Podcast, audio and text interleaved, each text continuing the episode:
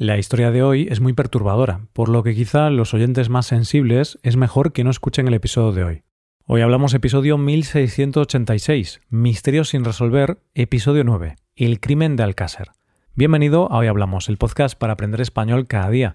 En nuestra web, hoyhablamos.com, puedes ver la transcripción, las explicaciones y los ejercicios de este episodio, escuchar el episodio extra semanal y tener clases con nuestros profesores Adrián y Paco. Todo esto te ayudará a llevar tu español al siguiente nivel. Buenas oyente, ¿qué tal? Hoy tenemos un episodio con una historia muy brutal y no apta para todos los públicos. La historia de hoy es muy perturbadora, por lo que quizá los oyentes más sensibles es mejor que no escuchen el episodio de hoy. Vamos a hablar de un crimen con tres jóvenes secuestradas, violadas, torturadas y asesinadas, y un país entero conmocionado. Varios culpables, en este caso sí que se resolvió el crimen, pero todavía no está completamente resuelto. Al final del episodio veremos por qué no está cerrado. Hoy hablamos del crimen de Alcácer.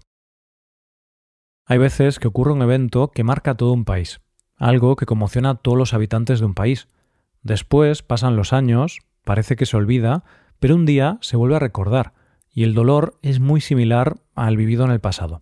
Los recuerdos de algo trágico no solo traen el recuerdo de los hechos ocurridos, sino que también esos recuerdos vienen acompañados del dolor que se sufrió. En España, hace muchos años, se vivió un terrible crimen, un crimen que conmocionó a todo el país, un crimen tan terrible que años después sigue provocando dolor en la sociedad. Es el conocido como el crimen de Alcácer. Por cierto, si después de escuchar este episodio quieres conocer más detalles sobre este escabroso crimen, puedes ver la serie documental producida hace unos años por Netflix, llamada El caso Alcácer. ¿Qué pasó en este crimen? Lo primero que vamos a hacer es presentar los hechos de manera muy escueta para que todos sepamos de qué estamos hablando, y luego lo vamos viendo de manera más detallada. El inicio de este caso se produce en el año 1992. Tres chicas adolescentes de 14 y 15 años, Miriam, Toñi y Desiré, del municipio valenciano de Alcácer, España, desaparecen. 75 días más tarde aparecen sus cadáveres en una fosa en un lugar de difícil acceso. Estas chicas habían sido secuestradas, violadas, torturadas y asesinadas. Estamos ante un asesinato aberrante y con un nivel de crueldad nunca antes visto en la historia reciente de España. Todo empieza el viernes 13 de noviembre de 1992, cuando las tres amigas salen de casa con la intención de ir a una fiesta de su instituto. Ellas vivían en el municipio de Alcácer, y la discoteca, donde la fiesta terminaba, a las nueve de la noche, está ubicada en el municipio vecino de Picassent. Este municipio está a dos kilómetros y el trayecto es de apenas siete minutos. La cuestión es que el dueño de la discoteca solía poner autobuses, pero esa tarde ellas lo perdieron. Llamaron al padre de una de ellas para que las llevara, pero no podía. El padre no estaba disponible. Así que hicieron lo que hacían todos los jóvenes de esa época, hacer autostop. Nunca llegaron a dicha discoteca y no volvieron a sus casas se empezó una búsqueda desesperada de las jóvenes. Al principio se pensó que podrían haberse ido de manera voluntaria, pero poco después se descartó, ya que las jóvenes habían salido con lo opuesto y sin dinero suficiente como para huir. El caso se comentó por toda España, y la búsqueda fue no solo muy amplia, sino también muy mediática. Los medios de comunicación le dedicaron un montón de atención a este caso. Debido a lo mediático del caso, la policía recibió muchas pistas erróneas y falsas, pues había personas de diferentes puntos de España que aseguraban que las habían visto. La búsqueda se llegó a extender hasta el extranjero.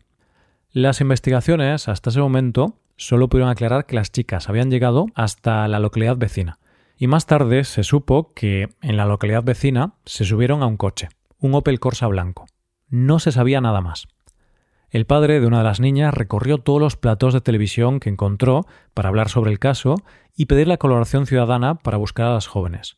Tuvo tal repercusión la noticia que los padres de las niñas llegaron a reunirse con el ministro del Interior y con el presidente del Gobierno de España. A aquellas alturas, la búsqueda de las niñas de Alcácer era algo que mantenía a todo el país en vilo.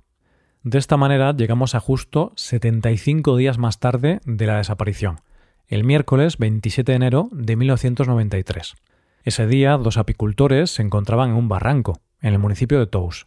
Estaban allí para revisar sus colmenas cuando descubrieron algo que sobresalía de la tierra. Era un brazo con un reloj. Cuando las autoridades llegaron a la zona y escarbaron en la tierra, encontraron tres cuerpos en un estado avanzado de descomposición. No vamos a entrar aquí en detalles escabrosos del tema, pero los tres cadáveres estaban con las manos atadas, con evidentes signos de violencia extrema y envueltos en una alfombra de moqueta. Como podrás imaginar, esos tres cuerpos eran los de las tres chicas desaparecidas, Miriam, Tony y Desiree. Cuando la policía comienza a investigar la zona, encuentran, entre otras muchas cosas, unos trozos de papel desperdigados por la zona. Cuando los recogen y reconstruyen el papel, descubren que es el volante de un hospital donde un paciente ha sido tratado por una enfermedad venérea. Hay un nombre, Enrique Anglés. Esta es la primera pista. El mismo día que se encuentran los cadáveres y tras encontrar ese nombre, los agentes se presentan en la casa de esta persona. Los agentes en ese momento ya saben que Enrique Anglés es el hermano de un delincuente conocido de la zona, Antonio Anglés. Cuando llegan a la casa se encuentran allí a Enrique Anglés, su hermana Kelly, el novio de esta y la madre de los Anglés, Neusa Martins. Estas personas fueron llevadas al cuartel de la Guardia Civil mientras los agentes se quedaron registrando el domicilio. Mientras estaban allí, aparecieron otros dos hermanos, Mauricio y Ricardo, y un amigo de la familia, Miguel Ricard, más conocido como El Rubio.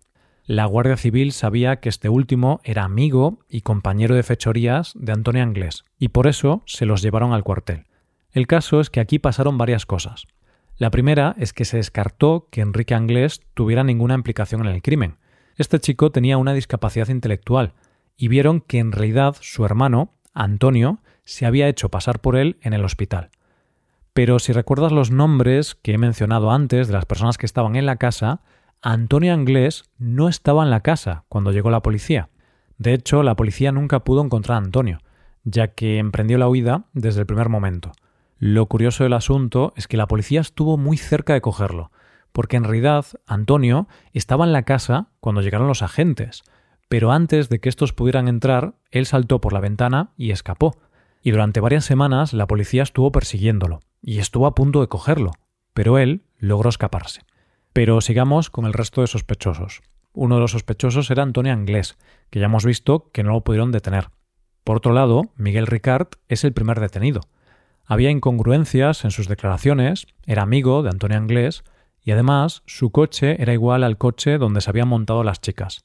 Al principio, Miguel Ricard negó su implicación, pero más tarde se declaró culpable de los hechos. Él explicó que habían sido él y Antonio, que las habían llevado a una caseta cercana al lugar donde las encontraron, y allí las violaron, las golpearon y finalmente las mataron de un tiro en la cabeza. Sin embargo, más tarde, Ricard dijo que esas declaraciones las hizo bajo tortura y negó cualquier implicación en los hechos. En el juicio, que se celebró después, se declaró a Miguel Ricard culpable de los hechos, fue condenado a 170 años de prisión por triple rapto, violación y asesinato. Salió de la cárcel en el año 2013, gracias a la derogación de la doctrina Parot, un cambio en una ley que permitió salir de la cárcel unos años antes a los presos que habían sido condenados por múltiples delitos. Salió de la cárcel cuando había cumplido 21 años de condena. Y para que lo tengas en cuenta, aunque este hombre había sido condenado a 170 años de prisión, la realidad es que en España, por ley, un preso no puede estar más de 30 años en la cárcel. Por otro lado, al otro acusado, Antonio Anglés, nunca se le encontró y a día de hoy es una de las personas más buscadas del mundo por la Interpol. Caso cerrado solo a espera de detener a Antonio Anglés. Podríamos decir que sí. No obstante, no todo el mundo piensa esto. Hay otras teorías. En torno a este caso siempre ha habido dudas y teorías alternativas, sobre todo incitadas por el padre de una de las chicas, que compartió su teoría en muchos medios de comunicación. Hay que decir que esta es una teoría que no está apoyada por la investigación policial, sino que es la teoría que durante años defendió el padre de una de las víctimas. El padre de Miriam sostuvo la teoría de que había más culpables y que los verdaderos culpables eran personalidades de alto nivel que habían pagado para poder torturar, violar y matar a las niñas. Él decía que había una conspiración en la que gente importante, gente poderosa, pagaba por hacer estas cosas y por poder grabar y ver vídeos con torturas y asesinatos de otras personas, los llamados vídeos SNAF. De hecho, el padre de Miriam, junto a Juan Ignacio Blanco, un criminólogo, llegaron a acusar personalmente a empresarios y políticos de haber cometido este crimen. Llegaron a dar nombres de diversos empresarios y políticos. También aseguraron que tenían en su posesión un vídeo SNAF del asesinato de las chicas. Estas declaraciones las hicieron en un programa de televisión delante de toda España. Según esta teoría, este grupo de personas influyentes serían las culpables del asesinato y habrían matado a Antonio Anglés para que no hablara.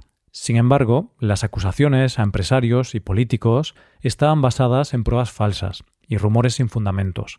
Igualmente, el supuesto vídeo del asesinato y tortura de las chicas que el criminólogo aseguraba tener en su posesión nunca fue visto por nadie más. El criminólogo nunca mostró ningún fotograma o imagen de ese vídeo a otras personas y nadie ha visto ese vídeo. Incluso los productores de la serie de Netflix contactaron con el criminólogo para que enseñase el vídeo no para ponerlo en pantalla, pero solo para poder decir que una persona del equipo había confirmado que el vídeo existía. Pero, obviamente, el criminólogo tampoco enseñó el vídeo. Eso sí, Juan Ignacio Blanco sale en el documental diciendo que el vídeo existe, pero sin aportar ninguna prueba de su existencia. Entonces, está bastante claro que el vídeo fue una invención de este señor y la teoría de las personas de alto nivel que graban vídeos snuff es una teoría conspiranoica sin ninguna prueba real detrás, porque el vídeo no existe. La realidad del caso es que estos dos chicos violaron, torturaron y mataron brutalmente a las tres chicas porque son unos psicópatas. Quizá a veces intentamos encontrar una respuesta más elaborada porque no podemos entender que dos personas sean tan malvadas como para ser capaces de hacer algo tan brutal porque sí, sin ningún motivo concreto, simplemente por placer. A día de hoy, el caso se mantiene abierto porque se intenta encontrar a Antonio Anglés, que sigue escapado de la justicia, y quiere encontrarlo antes de que la causa prescriba, ya que a partir del 14 de diciembre de 2029, este hombre ya no podrá ser condenado por sus crímenes. Asimismo, están pendientes de hacer nuevas pruebas de ADN para encontrar indicios reales de Antonio Anglés. Recordemos que en aquellos tiempos las pruebas de ADN no eran tan avanzadas como hoy día. Como ves, oyente, es un crimen terrible, que conmocionó a todo un país y que sigue haciéndolo 30 años después. Un caso que se resolvió y en el que hay un condenado, pero todavía no está cerrado, porque el otro culpable no ha pagado por sus crímenes. Y aquí lo dejamos. Muchas gracias por escucharnos. Recuerda visitar nuestra web hoyhablamos.com y hacerte suscriptor premium para poder trabajar con transcripciones, explicaciones y ejercicios. Esta puede ser una buena forma de trabajar en tu español nos vemos mañana con un nuevo episodio sobre algún tema de interés. Muchas gracias por todo. Pasa un buen día. Hasta mañana.